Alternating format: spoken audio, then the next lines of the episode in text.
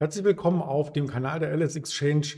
Heute Morgen am Donnerstag, den 30. September 2021. Mein Name ist Andreas Bernstein von Traders Media GmbH. Ich darf durch das Programm führen und wir haben wieder spannende Themen zum Monatsabschluss vorbereitet.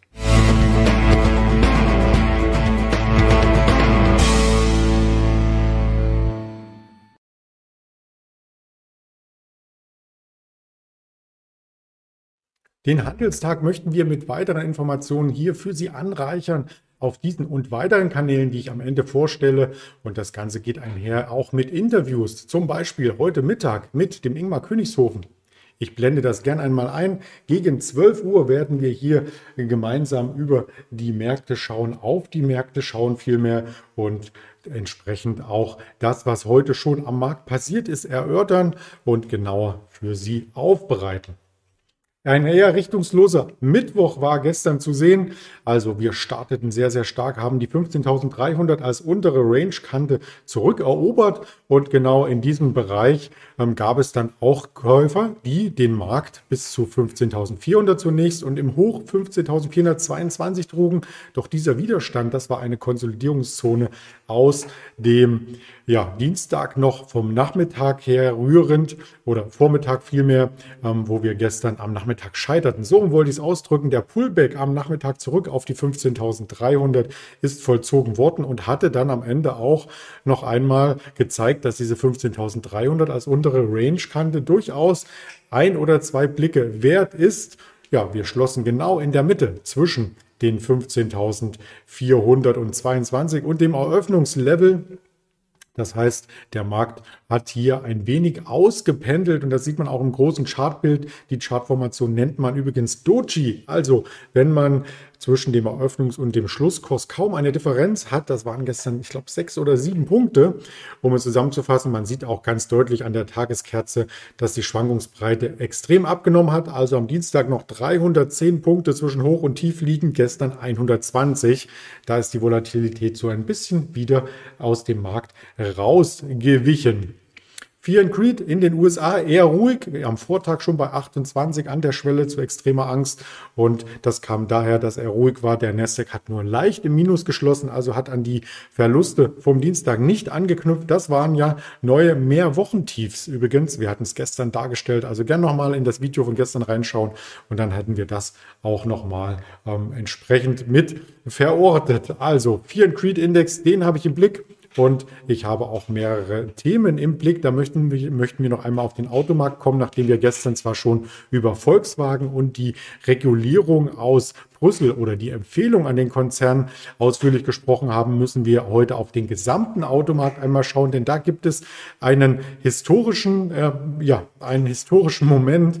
Wir bekommen nämlich teilweise für Gebrauchtwagen mehr Geld, wenn diese verkauft werden, als wenn man einen Neuwagen anbietet auf dem Markt oder aus Sicht der Käufer. Es ist teurer für uns als Autointeressent einen Neuwagen zu kaufen, als einen andersherum, einen Gebrauchtwagen zu kaufen, als einen Neuwagen zu bestellen. Jetzt kommt aber diese zeitliche Gap ins Spiel. Das heißt, wer einen Neuwagen erwerben möchte, der muss mit Lieferengpässen rechnen und mit Verzögerungen. Ein Freund von mir, der bei Mercedes beispielsweise arbeitet, also nicht beispielsweise, er arbeitet daran, ist aber stellvertretend für die Branche vielleicht ein ganz guter Indikator, der sagte mir, dass man teilweise bis zu einem Jahr darauf warten muss, bei höherpreisigen AMG-Modellen ein Jahr aktuell Lieferzeit und selbst bei einem Smart, also einem Einsteigermodell, vielleicht auch im Elektrosegment, da sind die Lieferzeiten hochgeschnellt von ehemals Oktober, wenn man im Sommer bestellt hat, auf Januar und jetzt aktuell wird sogar von März ausgegangen.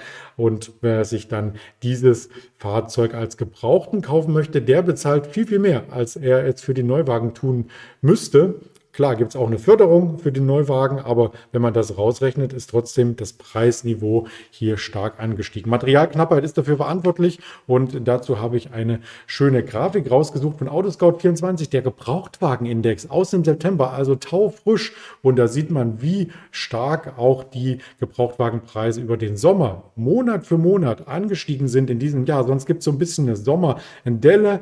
Da bieten eben mehr Menschen ihre Gebrauchtwagen an und mehr mehr Angebot bei gleichbleibender oder vielleicht auch geringerer Nachfrage, weil man im Sommer im Urlaub ist und eher weniger ein Auto kauft, ähm, dann führt das dazu, dass die Gebrauchtwagenpreise eher nach unten geht. Also auch das kann man in Charts darstellen. Das fand ich sehr, sehr interessant und wollte quasi diese Grafik mitbringen. Und im Vergleich zum letzten Jahr ist das ein Aufschlag von locker 10, 15 Prozent, die man sich hier anschauen muss. Und in den Preisen ähm, sind quasi äh, der, Gebrauchtweißen, der Gebrauchtwagenpreisindex AGPI, so heißt das Ganze.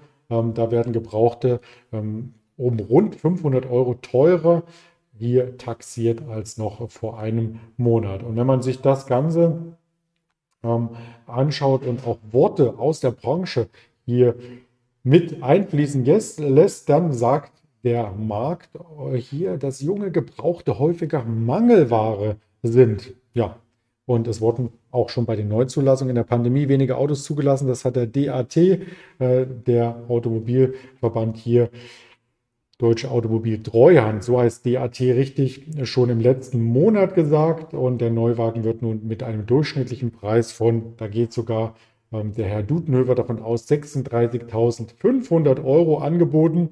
Ja, und in die Berechnung fließen dann natürlich auch alle Förderungen schon mit ein. Insgesamt berichtet bei der Autoindustrie eine große Mehrheit, also 97 Prozent, fast alle von Problemen. Also ob diese Probleme hier weiter bleiben oder ob man davon ein Stück weit zurückrudern kann, das ist die Frage in den nächsten Wochen und Monaten. Ich möchte gar nicht weiter auf die Einzelwerte eingehen. Das hatten wir in den letzten Tagen, sondern ein weiteres Thema und zwar YouTube steht am Pranger. Da gibt es einige Querelen auch politischer Natur, nämlich die Blockade von RT.de-Kanälen. Russland hat YouTube mit einer Sperrung gedroht, wie man hier lesen kann, weil die US-Videoplattform die deutschsprachigen Kanäle des russischen Senders RT erst einmal blockiert. Es geht hier auch um politische Auseinandersetzungen. Das Außenministerium hat jetzt sogar Sanktionen gegen Deutschland oder gegen deutsche Medien in Russland angedroht. Also schlägt dann ähnlich zurück, wobei wir als deutsche Medienkanäle ja wohl überhaupt nichts dafür können. Wenn YouTube als amerikanische Plattform russische Kanäle in Deutschland blockt, also ich weiß gar nicht, was das dann mit uns direkt zu tun hat. Äh, vielleicht ist da auch der falsche Schuldige hier gesucht worden. YouTube hat zumindest teilweise oder ganz diese russischen Kanäle ähm, gesperrt. Das hat die Medienaufsichtsbehörde in Russland herausgefunden und hat den Mutterkonzern Google, ist das nämlich, auch schon ein Schreiben geschickt und in diesem Schreiben aufgefordert, so schnell wie möglich alle ähm, Beschränkungen aufzuheben. Der US-Konzern ist damit verwarnt. Was als weitere Sanktion ähm, hier erscheinen kann auf der Agenda von Russland. Ja, vielleicht ein kompletter, eine komplette Blockierung von YouTube in Russland. Also technisch ist das sicherlich über einzelne Provider möglich, aber es gibt immer Möglichkeiten, auch wiederum auf der anderen Seite dann über Proxys und sonstiges an die Daten zu kommen. Ähm, es könnte daraus ein Medienkrieg entstehen. So werden mehrere äh, Medien zitiert. Der RT oder die RT-Chefredakteurin Margarita Simonian die hat auf Twitter zum Beispiel dieses Wort verwendet, Medienkrieg. Ich habe mir das nicht ausgedacht.